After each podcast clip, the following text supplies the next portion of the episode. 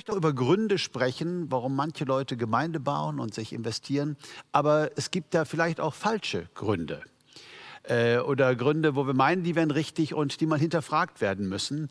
Und letztendlich, äh, wenn wir keine Gründe haben, das zu tun, also wenn wir vergessen haben, warum mache ich das eigentlich, das kostet viel Kraft. Aber manchmal, wenn wir mit den falschen Motivationen unterwegs sind, das kann auch ganz, ganz dolle viel Kraft kosten. Und deswegen habe ich uns einen Text mitgebracht. Die Predigt heißt von toten Werken zum lebendigen Gott. Und ich habe uns einen Text mitgebracht aus dem Hebräerbrief, äh, Hebräer 9, die Verse 13 bis 14. Und hier sagt der Schreiber des Hebräerbriefes, denn wenn das Blut von Stieren und Böcken und die Besprengung mit der Asche der jungen Kuh die Verunreinigten heiligt zur Reinheit des Fleisches, wie viel mehr wird das Blut des Christus, der sich selbst durch den ewigen Geist als ein makelloses Opfer Gott dargebracht hat, euer Gewissen reinigen von toten Werken, damit ihr dem lebendigen Gott dienen könnt. Unser Gewissen soll gereinigt werden von toten Werken, damit wir dem lebendigen Gott dienen können. Wenn ich jetzt mal mir vorstelle, die Kirche wäre voll und ich würde mit dem Mikrofon durch die Reihen gehen und würde sagen, zählt doch mal auf, was sind denn so tote Werke? Ich glaube, dass uns da traditionell so ganz schlimme Sünden einfallen. Diebstahl, Lüge, Mord, Erpressung, ähm, ja, vielleicht auch manche nicht ganz so krasse Dinge, aber so halt doch grobe Sünden, von, mit denen wir eigentlich nichts zu tun haben möchten. Ich glaube aber, dass wenn der Schreiber des Hebräerbriefs von toten Werken spricht, dass er schon noch etwas anderes da auf dem Schirm hat. Der Hebräerbrief ist geschrieben worden nicht an eine Heidengemeinde. Wenn ich so an die Korinthergemeinde denke, uiuiui, was der Paulus da alles bemängeln muss, was es da alles noch gibt und was er dann noch korrigieren muss, äh, da würde das Wort tote Werke ganz anders klingen. Nein, im Hebräerbrief, der ist geschrieben an, an, an Judenchristen. Das heißt an Leute, die seit jeher das, die Tora, das Alte Testament kennen und lieb haben, die Gebote Gottes lieb haben und damit geprägt sind. Und der Sinn des Hebräerbriefes ist ja auch ein Stück weit, dass der neue Bund aus dem Alten heraus erklärt werden soll. Ja? Der neue Bund wird aus dem Alten heraus erklärt und deswegen lesen wir hier was über die Kuh und die Böcke und diese Opfer, die das Fleisch gereinigt haben. Ist für uns als Nichtjuden vielleicht erstmal seltsam, die mit diesem Gedankengut nicht aufgewachsen sind. Aber für die Empfänger des Hebräerbriefes war das was völlig Normales. Die kannten sich aus mit Tempel und mit Tora und mit Jahwe und mit Gottesdienst eben im Alten Testament. Was sind also tote Werke, im Rahmen des Hebräerbriefes. Nun, ich finde, am besten lassen wir ihn selber reden. Ähm, ich habe hier zwei Bibelstellen, die ich meine, also zwei Hebräerstellen, die das richtig gut nochmal unterstreichen. Das eine ist Hebräer 6, Vers 1. Schaut mal hier. Darum wollen wir die Anfangsgründe des Wortes von Christus lassen und zur vollen Reife übergehen, wobei wir nicht nochmals den Grund legen, und jetzt kommt's, mit der Buße von toten Werken und dem Glauben an Gott. Buße von toten Werken und dem Glauben an Gott. Das heißt, ich glaube, was dem Hebräern hier übermittelt werden soll, ist, dass tote Werke alles das ist, was nicht aus Glauben geschieht. Alles das, was nicht durch unseren Glauben an Jesus Christus geschieht, im vollen Vertrauen auf ihm, so gut gemeint und so religiös und so fromm es auch sein mag, aber letztendlich sind das auch tote Werke, selbst wenn es religiöse Wurzeln hat. Und das beste Beispiel dafür äh, finden wir ja auch im Hebräerbrief. Da äh, klingt das nochmal so wunderbar an. Hier in Hebräer 11, Vers 4, wir sprachen kürzlich darüber, da heißt es, wie kam es, dass Abels Opfer Gott besser gefiel als das von Kain? Der Grund dafür war Abels Glaube. Weil Abel Gott vertraute, nahm Gott seine Gaben an und stellte ihm das Zeugnis aus, dass er vor ihm bestehen konnte. Wir lernen also, dass wenn zwei Menschen im Reich Gottes das Gleiche tun, ist es nicht unbedingt dasselbe. Zwei Männer bringen ein Opfer, Kain und Abel. Und das eine nimmt Gott an, das eine berührt Gott und es gibt Zeichen dafür, dass Gott dieses Opfer empfängt. Es hat funktioniert. Und das andere nicht. Und da kann man sich fragen, was ist es? Hat sich der eine mehr Mühe gegeben? Hat der eine härter gearbeitet? Ist der eine irgendwie, hat er mehr Gebete gesprochen? Hat er mehr Bibel gelesen? Nein, es ist der Glaube. Der Glaube an das, was er tat, als er opferte. Das Opfer des Abels wurde angenommen. Der Hebräer, Schreiber des Hebräerbriefs sagt, aufgrund des Glaubens. Das heißt, alles, was wir so tun an frommen Kram, an Mitarbeit, an Bibellesen, an viele, viele Dinge, ähm, die aus Glauben geboren sind. Das ist alles wunderbar. Wir dienen dem lebendigen Gott. Wir glauben ihm, wir vertrauen ihm, wir sind unterwegs mit ihm, wir leben eine Beziehung. Und alles, was aus anderen religiösen Motiven stammt, das sind tote Werke. Das ist, glaube ich, was der Schreiber des Hebräerbriefes hier rüberbringen möchte. Paulus sagt etwas sehr, sehr Ähnliches in Römer 14, Vers 23, vielleicht nur noch der Ergänzung halber. Paulus sagt, alles aber, was nicht aus Glauben geschieht, ist Sünde. Das ist krass paulinisch, ähm, aber geht ja genau in die gleiche Richtung. Das heißt, kann gut gemeint sein, äh, kann eine gute Idee sein, kann super fromm sein kann supergeistlich aussehen, wenn es nicht damit zu tun hat, dass wir im Glauben den lebendigen Gott dienen, sondern eben andere Motive, dann ist es ein totes Werk. Das ist, was gesagt werden soll. Was sind das für tote Werke und wodurch sind sie motiviert? Ich habe euch mal eine Auswahl mitgebracht, die mir so eingefallen ist. Das erste, und da finden wir einiges drüber im Neuen Testament, das Selbsterlösungswerk das Selbsterlösungswerk. Stellt euch mal vor, eine Gemeinde, gegründet von einem namhaften Apostel, äh, großartiger Lehrer. Und jetzt schreibt er denen einen Brief. Was müsste eigentlich eine Gemeinde verbrochen haben, um folgende Worte zu hören von ihrem Apostel? Jesus nützt euch nichts mehr. Ihr seid abgetrennt von Christus. Ihr seid aus der Gnade gefallen. Oh, um Gottes Willen, was haben, was, was, was haben die denn gemacht? Sexorgien statt Gottesdienst? Was, völlige Entgleisung, jeder macht da, was er will, Mord und Totschlag. Was ist das denn bloß für eine Gemeinde, die sowas zu hören kriegt? Krass. Naja, es war die allerfrömmste Gemeinde, die wir im ersten Jahrhundert finden. Es waren die Galater. Es waren Leute, die ganz, ganz eng auch eben mit dem Judentum verknüpft waren und mit dem Alten Testament. Hört euch mal an, was Paulus diesen frommen Menschen, diesen Judenchristen schreibt. Galater 5, Vers 1 bis 2. So steht nun fest in der Freiheit, zu der uns Christus befreit hat. Und lasst euch nicht wieder in ein Joch der Knechtschaft spannen. Siehe, ich, Paulus, sage euch, wenn ihr euch beschneiden lasst, wird euch Christus nichts nützen. Vers 4. Ihr seid losgetrennt von Christus, die ihr durchs Gesetz gerecht werden wollt.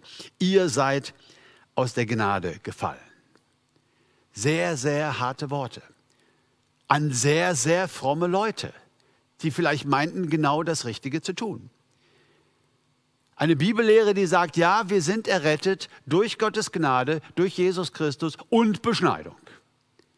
Wir sind errettet durch Jesus plus das. Also die Kirsche auf den Kuchen der Erlösung, die müssen wir immer noch selber tun. Ja? Irgendetwas, was wir tun müssen und dann sind wir richtig errettet. Hier in diesem Beispiel das Vertrauen auf Beschneidung.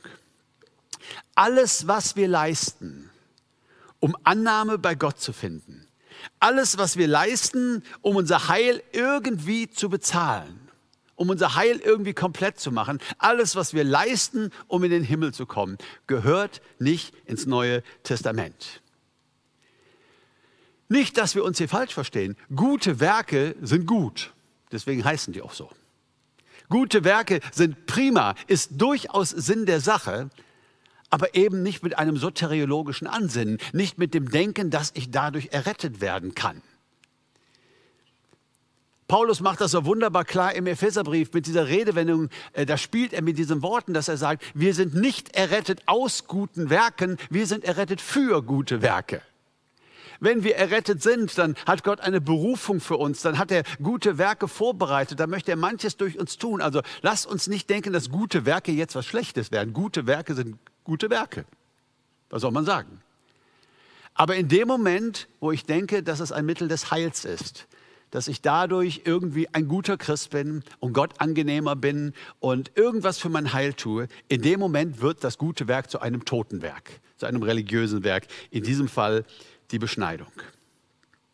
Und Paulus kämpft gar nicht so sehr gegen die Beschneidung selber. Ich staune immer über Paulus, über seine Dogmatik und dann über seine Pragmatik in seinem Leben. Wir sehen zum Beispiel, ähm, sein Mitarbeiter Timotheus lässt sich beschneiden in Apostelgeschichte 16, äh, weil das einfach jetzt hilfreich ist auf dieser Missionsreise. Man hat da mit vielen Juden, Christen zu tun und ach komm, machen wir jetzt einfach mal, ja? Ganz, ganz, ganz pragmatisch. Also Paulus kämpft auch nicht gegen die Beschneidung an sich, meine Güte.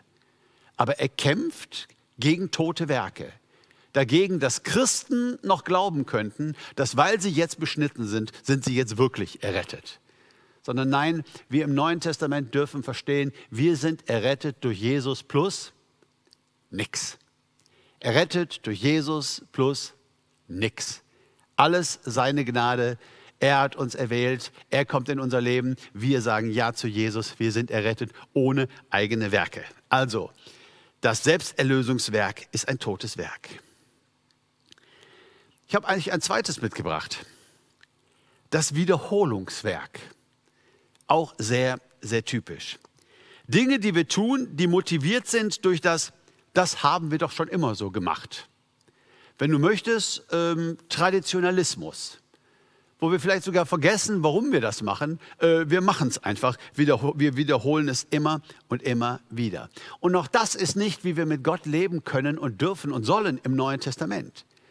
Im Glauben dem lebendigen Gott dienen bedeutet, ähm, dran zu bleiben, im Gespräch mit Gott zu sein und zu wissen, warum ich was tue. Und ich tue es aus Glauben und nicht einfach, äh, weil ich das halt immer so getan habe. Habe in dieser Woche mal ein bisschen im Alten Testament gelesen und diese Begebenheit um die Einnahme von Jericho mir nochmal durchgelesen. Eine krasse Geschichte.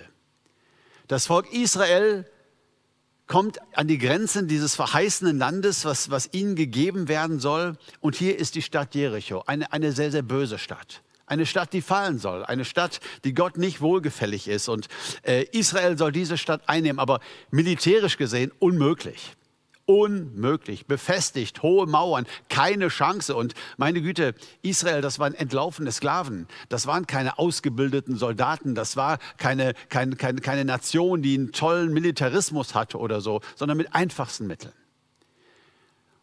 Und Josua, der Leiter, ist so bevor es losgeht, er ist irgendwo außerhalb des Lagers, er betet und dann hat er eine Erscheinung. Manche sagen, das war Jesus im Alten Testament, manche sagen, es war ein Engel. Er begegnet jemand und der sagt ihm im Namen Gottes, wo es lang geht. Gibt ihm eine Strategie, die menschlich gesehen splinig klingt. Lauft mal um die Stadt rum mit Trompeten und nimmt die Bundeslade mit. Und am siebten Tag brechen die Mauern dieser befestigten Stadt alles fällt auseinander, die Stadt liegt schutzlos da. Israel, der Unterlegene, der Underdog, nimmt diese Stadt ein. Es kommt zu einem riesigen Sieg. Herrlich. Ein Glaubenswerk. Ja, sie dienen dem lebendigen Gott. Josua ist dran, ein Glaubenswerk. Und sie freuen sich. Naja, und wie das so ist, kurze Zeit später, stellt man die Frage, was kommt denn jetzt als nächstes? Ach, Josua als nächstes, da ist ein Kuhdorf also wir haben ja gerade Jericho eingenommen. Da gibt es so ein kleines Dorf, das heißt Ai. Ich weiß gar nicht, sagt man da Ei zu oder vielleicht alles Eierköpfe, keine Ahnung. Aber das ist eine Handvoll Leute. Also da brauchen wir auf keinen Fall uns Sorgen machen. Da müssen wir auch gar nicht alle hingehen. Da schicken wir mal die jungen Leute und ein paar Leute. Äh, so, das erledigen wir mit links. Und sie erleiden so eine Niederlage, sie erleiden so eine Schlappe und Menschen müssen sterben und damit haben sie überhaupt nicht gerechnet. Was ist denn da passiert? Wir sind doch die, die gerade Jericho genommen haben, die uneinnehmbare Stadt. Nun, ich glaube, Jericho war ein Glaubenswerk und Ai war ein Wiederholungswerk. Vielleicht sagst du jetzt, ja, Uwe, aber da war doch was passiert mit Sünde und da gab es doch diesen Achan und der hatte doch da Sachen gemacht, die nicht okay waren und deswegen hat Gott das nicht gesegnet. Ja, ja, das stimmt, aber Wäre Josua im Gebet gewesen oder jemand und hätte so gerungen vor Ai, Herr, wir brauchen deine Hilfe, das geht hier nicht ohne dich, hätte sich so im Glauben an Gott gewandt, glaube ich, hätte Gott das auch vorher gezeigt. Gott lässt uns nicht einfach so vor die Wand laufen. Aber Jericho war gut gelaufen, großartiges Glaubenswerk. Und in Ai wollte man das einfach mal so wiederholen. Und das ist eine Sache, die wir lernen müssen im Reich Gottes. Wir können nicht einfach Sachen wiederholen. Das ist das Problem, was der moderne Mensch manchmal nicht so gut versteht, wenn ich manches sehe, so an theologischer Literatur, ähm, wo dann aus etwas, was geschehen ist, ein Buch entstehen muss. Also sagen wir mal, Josua hätte ein Buch geschrieben, wie man Städte einnimmt. Sechs Tage lang drum rumlaufen, Trompeten dabei und so weiter. Nein, das war an diesem einen Tag so. Oder jemand hätte ein Buch geschrieben über das Leben Jesu, wie man Kranke heilt, wie man Blinde heilt. Boden spucken, in der Matsche rühren, dem Blinden das ins Gesicht schmieren und sagen, er soll sich waschen gehen. Ja, nein, nein, gut, dass es dieses Buch nicht gibt, obwohl es ähnliche Bücher gibt. Die versuchen hier eine Methode abzuleiten. Nein, das ist eben dieses tote Werk, dieses Wiederholungswerk. Der springende Punkt ist, im Glauben dem lebendigen Gott zu dienen und an Gott dran zu bleiben und von ihm geführt zu werden. Es gibt gute Traditionen. Du sagst, es ist Sonntagmorgen und ich sitze im Gottesdienst. Wenn jetzt auch vor dem Fernseher und doch feiern wir miteinander Gottesdienst. Du sagst, oh, ist das keine Tradition? Oh ja, das ist eine Tradition. Es ist eine gute Tradition. Von Jesus heißt es, als er in seiner Heimatstadt war, er ging in die Synagoge nach seiner Gewohnheit. Jesus hatte Gewohnheiten, gute Gewohnheiten. Zähne putzen, zweimal am Tag, gute Gewohnheit. Ich habe nichts gegen Tradition, aber ich habe ein Problem mit Traditionalismus wenn wir überhaupt nicht mehr wissen, warum wir etwas tun, wenn sich es alleine darin erschöpft, dass wir es ja schon immer getan haben. Ja, dann wird es zum Totenwerk. Und ich hoffe, dass wir heute Morgen alle in diesem Gottesdienst sitzen mit Glauben an Gott. Wir dienen dem lebendigen Gott. Wir beten ihn an. Wir beten miteinander. Ähm, wir hören Gottes Wort und all das mit Glauben an Gott, dass er dadurch handelt. Das ist dann kein totes Werk. Ein weiteres totes Werk ist das Menschenfurchtwerk. Dinge, die wir tun wegen der Meinung anderer Menschen, vielleicht anderer frommen Menschen. Jesus macht das klar in Matthäus 6 in der Bergpredigt, Vers 1. Da sagt er, hab acht, dass ihr eure Almosen, also eure Spenden, nicht vor den Leuten gebt, um von ihnen gesehen zu werden. Sonst habt ihr keinen Lohn bei eurem Vater im Himmel. Also so, wie wir etwas tun, mit welcher Herzenseinstellung wir etwas tun, ob wir dem lebendigen Gott dienen oder einfach nur ähm, tote Werke machen, hat etwas mit Lohn zu tun, den wir einmal bekommen sollen. Wir können Lohn vor unserem Vater im Himmel haben. Er belohnt Werke, die aus Glauben geschehen. Das ist, was wir lernen. Und hier in Matthäus 6 geht es vielleicht zum einen, das ist so das Erste, was man daraus liest, ums Angeben. Guckt mal alle her, Gutes tun und darüber reden. Ich habe schon wieder gespendet. Ja? Lass mir vielleicht ein T-Shirt drucken und da steht dann drauf, was ich dieses Jahr so gespendet habe. Ne? Gutes tun und ähm, darüber reden. Angeben, prahlen, Imagepflege. Ja, das ist so, denke ich, das, das ist ganz stark da. Und das ist auch das Erste, woran man denkt. Aber ich glaube, es geht noch tiefer. Es geht auch um Dinge, die wir tun, gar nicht, weil wir so toll dastehen wollen, aber aus Angst, vor den Meinungen anderer Leute. Und das ist auch gerade in einer Gemeinde, hat das vielleicht der eine oder andere schon mal erlebt, dass es so gewisse Leute gibt, die haben unterschiedliche Erkenntnisse, was man darf, was man nicht darf. Ähm, darf ein Christ rauchen? Darf ein Christ diese Art von Musik hören? Darf ein Christ was weiß ich, diese ganzen Thematiken? Und da gibt es unterschiedliche Erkenntnisse und es ist gut, dass wir nach diesen Erkenntnissen leben. Aber wenn wir dann manchmal anfangen, Angst zu haben vor dem, was andere denken, wenn wir das und das tun. Ja? Und wir so tun, als, als würden wir es nicht tun, als wären wir einer Meinung und das vielleicht dann eher so äh, hintenrum oder heimlich oder äh, wie auch immer, dann wird das Ganze zu einem Menschenfurchtswerk. Dinge, die wir tun, weil wir Angst haben, was andere Fromme von uns denken. Ein ganz, ganz ekliges, totes Werk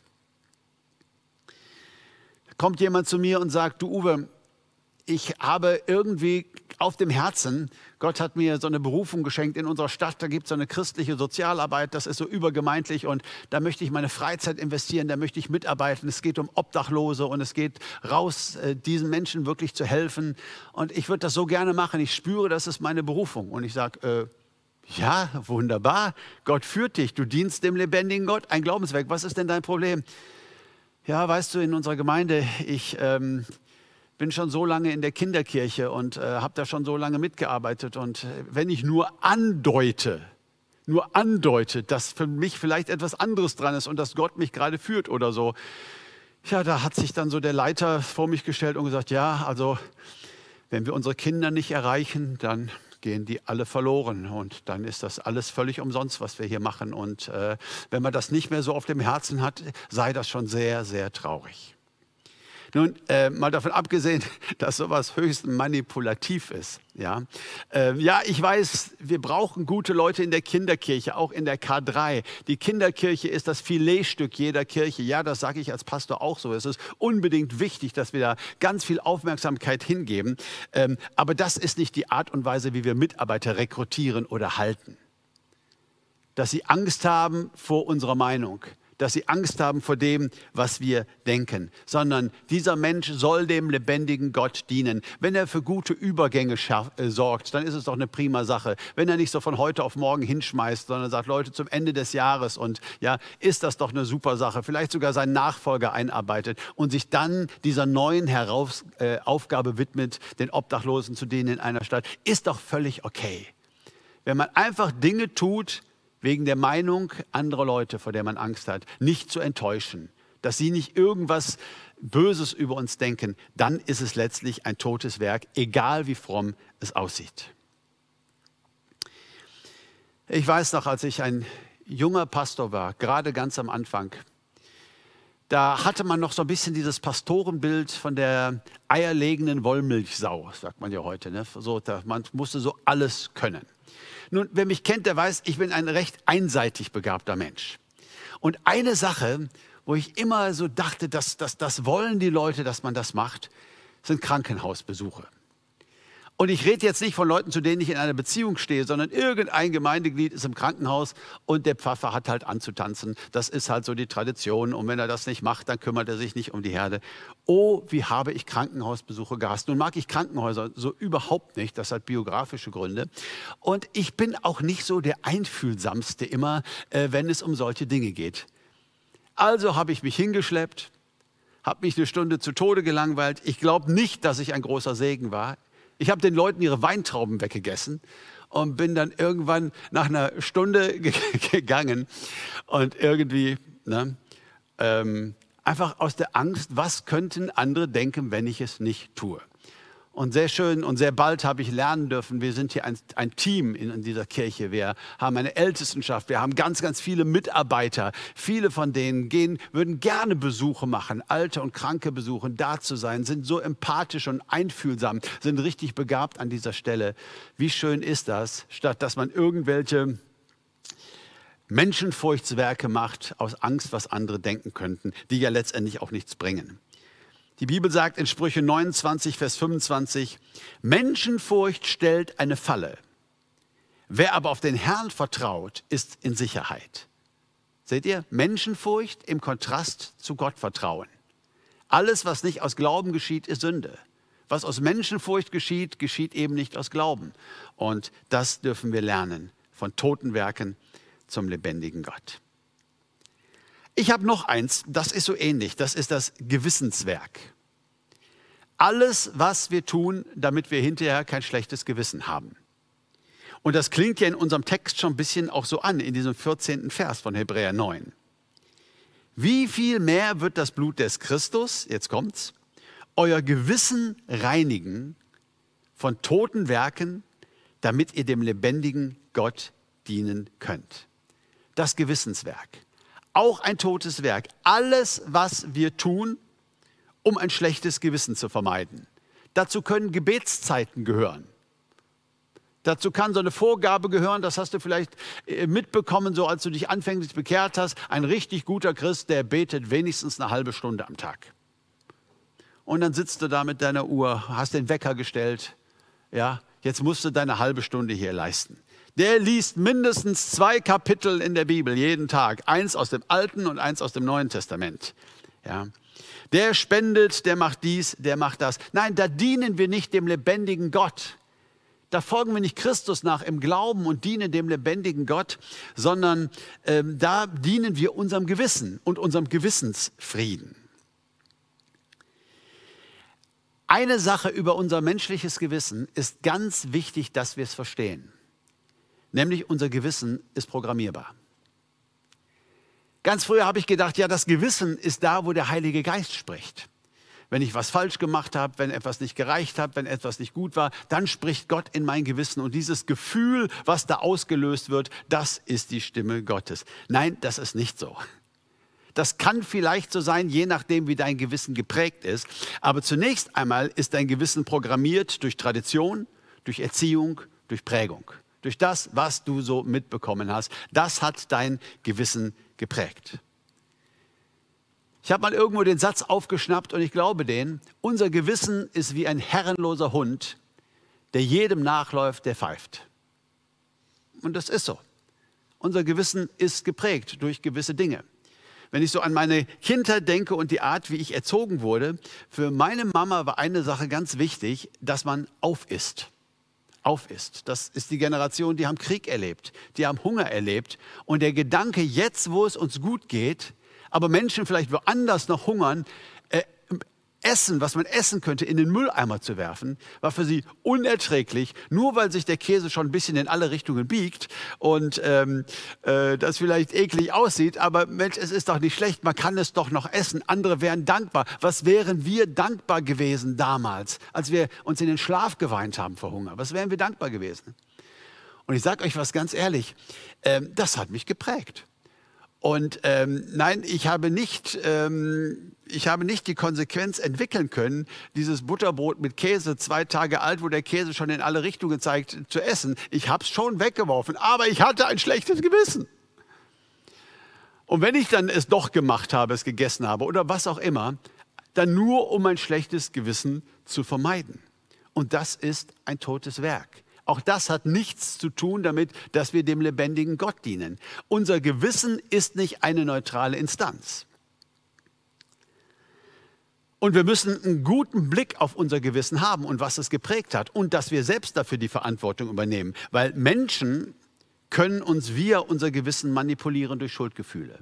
Das ist die Wurzel allen religiösen Missbrauchs ist, dass ich in dir Schuldgefühle auslöse oder dass ich in der Art und Weise, wie ich dich leite, irgendwie es schaffe, an dein schlechtes Gewissen zu appellieren. Und dann tust du Dinge einfach, weil du dieses schlechte Gewissen nicht haben möchtest. Unser Gewissen muss geeicht sein. Wir müssen Verantwortung, jeder einzelne von uns muss Verantwortung für sein Gewissen übernehmen. Es muss geeicht werden durch Gottes Wort und durch deine Überzeugungen.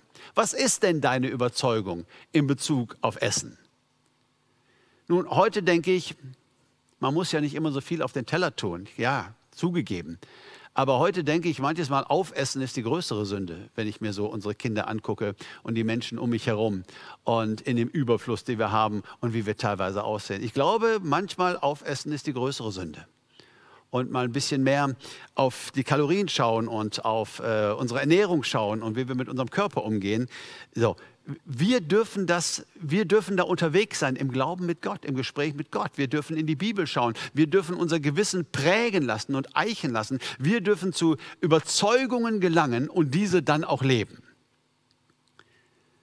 In der Psychologie spricht man ja von diesem inneren Richter oder von diesem inneren Kritiker, der in uns lebt, der so die Stimme unserer Kindheit ist und wo wir Dinge tun, die wir selbst gar nicht schlecht finden und trotzdem bekommen wir ein schlechtes Gewissen einfach weil wir anders geprägt wurden. Und das zu überprägen, da ein Auge drauf zu haben und nicht unser Leben zu leben mit der Maxime, ich möchte ein schlechtes Gewissen vermeiden, sondern Verantwortung für unser Gewissen zu übernehmen und es gut zu prägen. Wir dienen dem lebendigen Gott im Glauben und alles, was wir tun, sollte ein Werk des Glaubens sein, ein Dienen des lebendigen Gottes und nicht einfach irgendwas, womit wir unser Gewissen stillen. Ich möchte zum Schluss nochmal auf den Gedanken kurz zurückkommen, dass Jesus sagt, dass wenn ihr gebt, um gesehen zu werden, dann ist euer Lohn dahin. Auch darüber haben wir ja dieses Jahr schon des Öfteren gesprochen und ich glaube, das ist irgendwie auch wichtig, dass wir das ganz tief wissen, dass es in diesem Dienen des lebendigen Gottes auch um Lohn geht.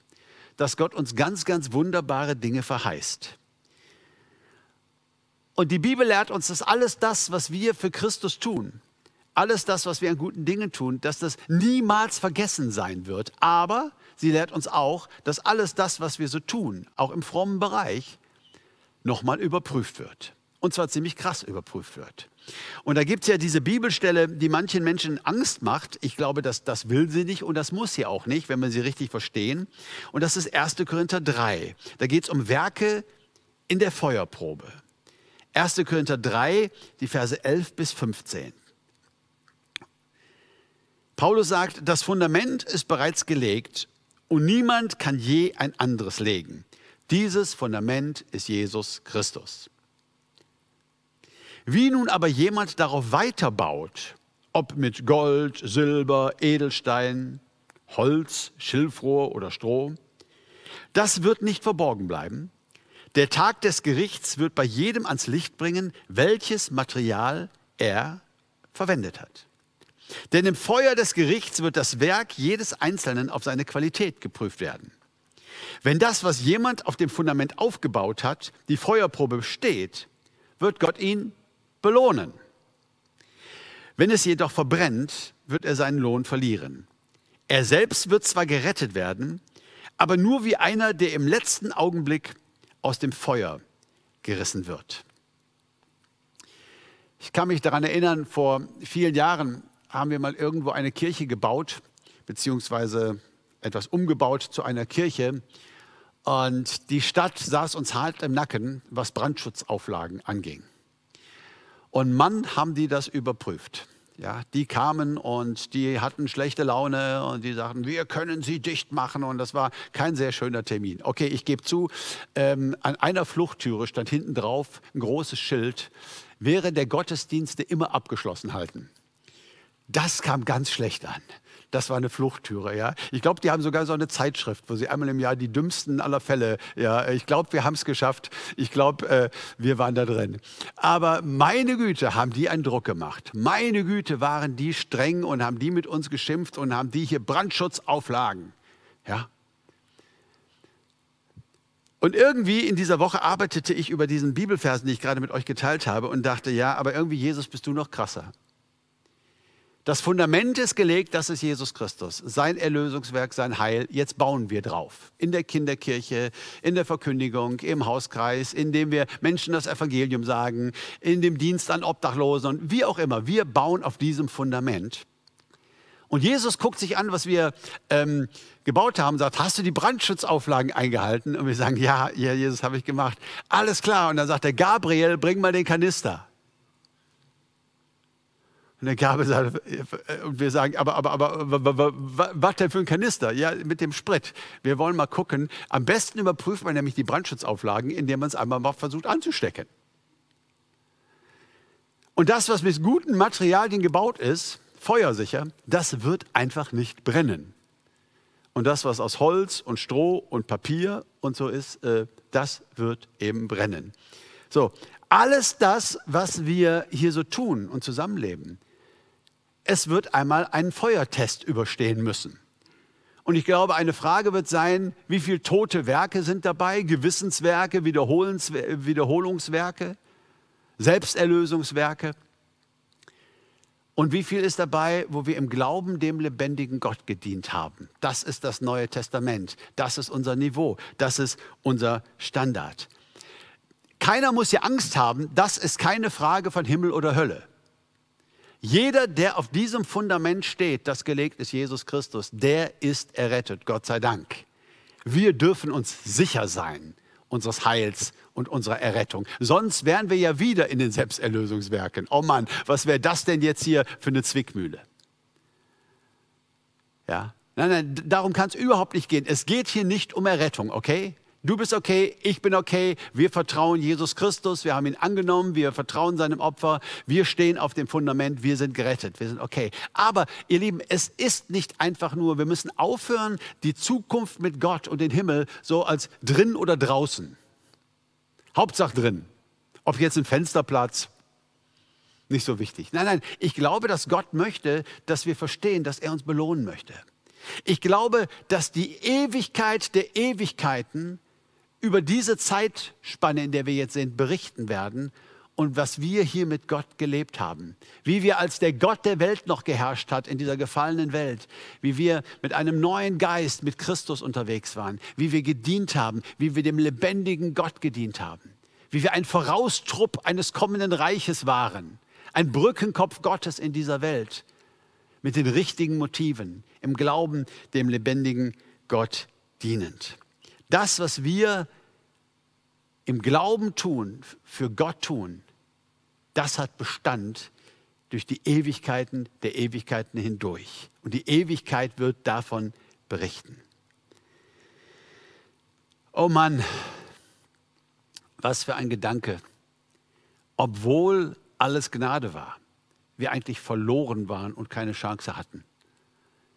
Christus ist gekommen, alles ist Gnade sein Opfer, dass wir glauben konnten, dass wir ihn angenommen haben, dass wir seine Kinder sind, dass wir ihm gedient haben. Er hat doch durch uns gewirkt. Wir haben doch nicht irgendwas für ihn geleistet in dieser Welt. Er hat doch durch uns gewirkt, Weinstock und Rebe. Und trotzdem, trotzdem ist ihm dieser Gedanke so wichtig, dass es um Lohn geht.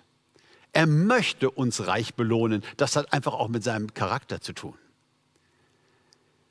Als Kind habe ich die Alten singen hören, dass am Ende des Lebens steht der Satz, nichts habe ich zu bringen, alles Herr bist du.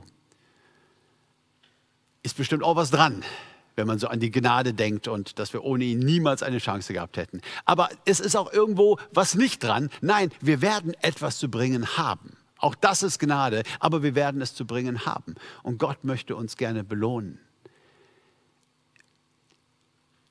Ein Leben in Religion und toten Werken und Angst vor den Meinungen anderer Christen und schlechtes Gewissen vermeiden und Werke wirken, damit ich mir irgendwie vor Gott fromm vorkomme, Selbsterlösung. Ihr Lieben, es kostet so viel Kraft. Es raubt auch alle Freude. Aber ein Leben im Glauben und im Dienst am lebendigen Gott, da liegt die Kraft drin. Da liegt die Kraft drin. Das ist unser Geheimnis im Neuen Testament. Und das wünsche ich uns allen immer mehr in der kommenden Woche. Und dafür möchte ich gerne noch mit uns beten. Amen.